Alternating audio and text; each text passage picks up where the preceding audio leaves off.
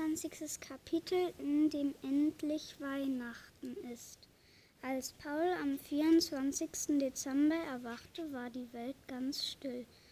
Er blinzelte in den Morgen und blieb noch einen Moment liegen. Von draußen leuchtete es weiß herein. Über allem lag eine dicke Schneedecke. Aber es schneite nicht mehr. Paul zog ein Sweatshirt über den Schlafanzug und ging hinunter, wo die anderen schon beim Frühstück saßen. Es roch wie in einem Wald. Sie hatten am Tag zuvor mit feuchten Tüchern jeden Zweig bearbeitet, bis die Erdschicht abgewischt war und der Tannenbaum strahlend grün vor ihnen stand. Offensichtlich hatte diese hingebungsvolle Betreuung den Baum ermuntert, sich noch weiter auszubreiten. Da das Putzen so lange gedauert hatte, waren sie nicht mehr dazu gekommen, ihn zu schmücken. Jetzt standen die Schachtel mit den Christbaumkugeln im Wohnzimmer. Kann ich anfangen? fragte Frieda, die gerade mal einen halben Toast gegessen hatte. Warte noch einen Moment. Vielleicht will Paul ja mitmachen, sagte Mama. Ach, lass mal, sagte Paul und quetschte sich auf seinen Stuhl. Ich übernehme eher die künstlerische Leitung. Sie hatten den Tisch etwas verschieben müssen, um Platz für den Baum zu machen, und die Stühle standen jetzt ziemlich eng. Wahrscheinlich würden einige der Gäste heute Abend im Flur sitzen müssen. Sie hatten sonst eher kleine Bäume gehabt, die sie immer in verschiedenen Farben schmückten. Jetzt hatte Mama alle Kugeln herausgeholt und es würde wohl sehr bunt werden. Frieda begann, die großen Kugeln sorgfältig an den unteren Ästen zu befestigen. Ab der Mitte des Baums kam sie nicht mehr an die Äste und Papa musste ihr helfen. Paul kommentierte hin und wieder die Platzierung der Kugeln, aß seinen dritten Toast und fand es ein herrliches Gefühl, nichts außer Weihnachten vorzuhaben. Auch wenn er zugeben musste, dass ihm dieses Weihnachten gemischte Gefühle bereitete. Er fragte sich, wann Mama vorhatte, Papa über den Besuch von Lena, Heiner und Florian zu informieren.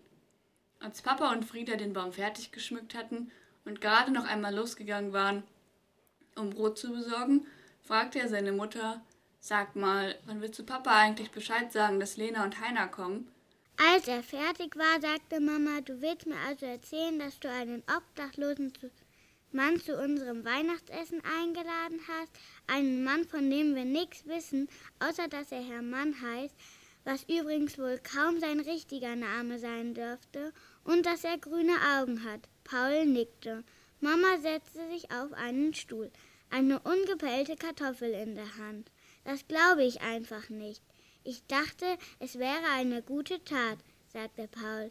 Er trinkt nicht und er hat sich wirklich sehr gefreut. Und Frieda wird noch eine Weile an den Wei Weihnachtsmann glauben. Außerdem isst er wahnsinnig gerne Heringssalat. Kaum hatte er das gesagt, hätte er die Wörter am liebsten zurückgenommen. Aber Mama sagte nur abwesend. Es gibt doch dieses Jahr gar keinen Heringssalat. Hatte ich vergessen, sagte Paul. Beide saßen einen Moment schweigend da. Dann sagte Mama, haben wir wohl beide Mist gebaut. Da müssen wir jetzt durch. In dem Moment schloss jemand die Tür auf. Und Papa und Frieda kamen mit Tüten voller Brot zurück. Habt ihr für eine Hungersnot eingekauft? fragte Mama. Frieda war der Meinung, wir brauchen sehr viel Brot, sagte Papa. Nun, da hat sie wohl recht sagte Mama langsam. Papa ließ die Tüten auf den Tisch sinken. Wir werden noch ein paar mehr Leute sein, sagte Mama. Was soll das heißen? fragte Papa und sah sie alarmiert an. Lena und Heine haben sich quasi selbst eingeladen, sagte Mama in leichter Abwandlung der Tatsache. Papas Gesicht nahm einen derart unheilvollen Ausdruck an dass Paul beschloss, seine Eltern ein wenig allein zu lassen. Er nahm Frieda bei der Hand. Es ist besser, wenn wir uns einen Moment verziehen, flüsterte er und zog sie die Treppe hoch. Von unten hörten sie bereits Papas lauter werdende Stimme, und Frieda sah ihn ängstlich an. Oje, was wird er nur sagen, wenn Oma kommt? fragte sie. Das ist dann auch schon egal, sagte Paul. Paul beschloss als friedensbildende Maßnahme, sein Zimmer aufzuräumen, das schon wieder erstaunlich unordentlich war. Frieda sortierte ihre Puppen nach Größen und hörte dabei eine absolute nervtötende CD. Muss es unbedingt Rolf Zukowski sein? fragte Paul. Es muss unbedingt die Weihnachtsbäckerei sein, sagte Frieda, ließ sich dann aber gnädig auf Great American Christmas Klassiker herunterhandeln. Von unten hörte man immer noch erregte Stimmen, aber sie klangen schon etwas weniger laut, und schließlich wurde es ganz ruhig. Als Paul nach einer halben Stunde vorsichtig die Treppe hinunterschaute, saßen seine Eltern am Küchentisch, zwischen sich eine geöffnete Flasche Sekt. Das ertrage ich nur unter leichtem Alkoholeinfluss, sagte Papa und grinste. Apropos Alkoholeinfluss, wann wolltest du Onkel Albert abholen? fragte Mama. Er kommt um zwei mit dem Zug an und wollte noch kurz ins Hotel. Ich denke, wir sind um halb vier hier. Lena und Heiner kommen um fünf, sagte Mama, und Paul dachte erleichtert, dass das zumindest passte. Herr Mann hatte er zu sechs Uhr eingeladen.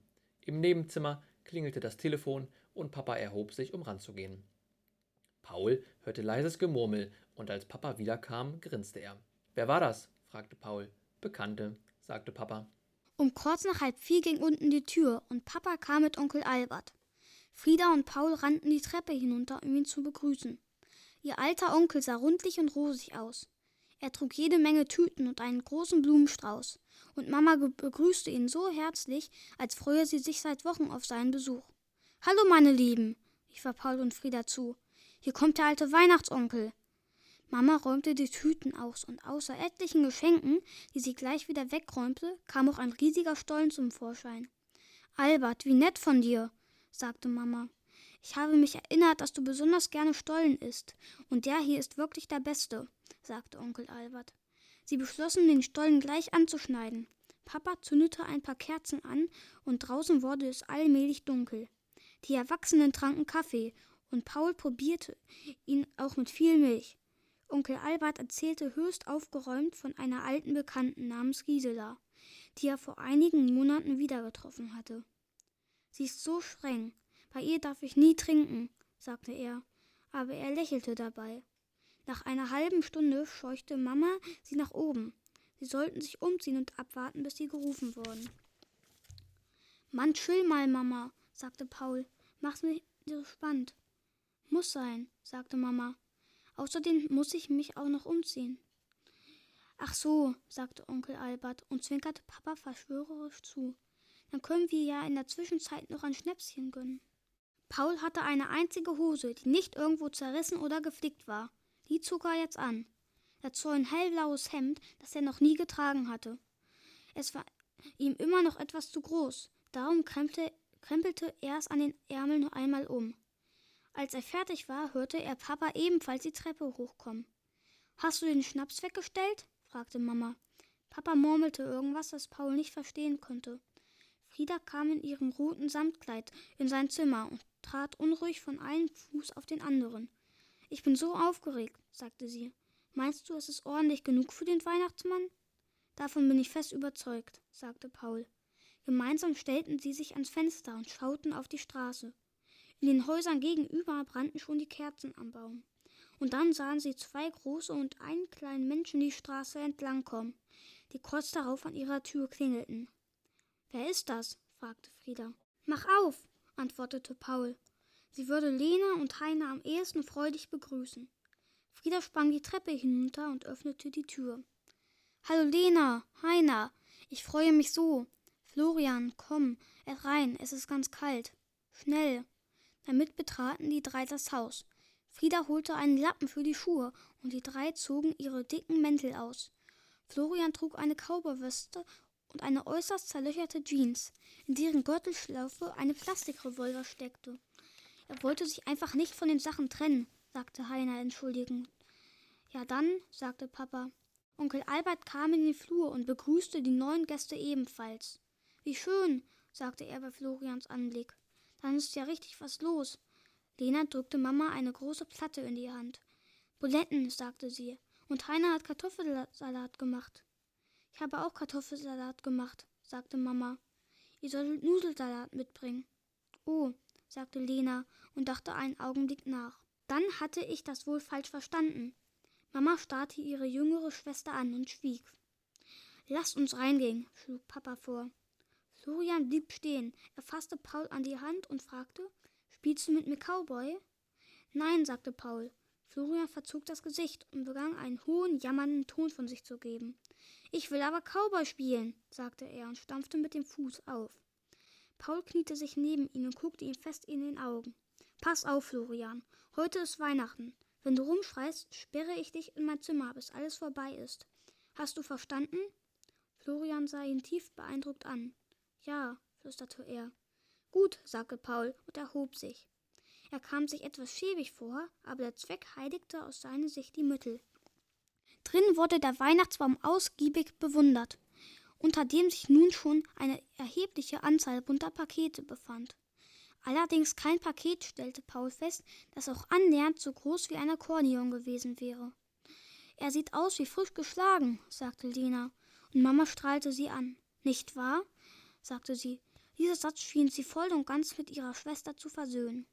In diesem Augenblick klingelte es. Mama sah Papa an. Kommt noch jemand? Papa zuckte die Achseln und ging zur Haustür.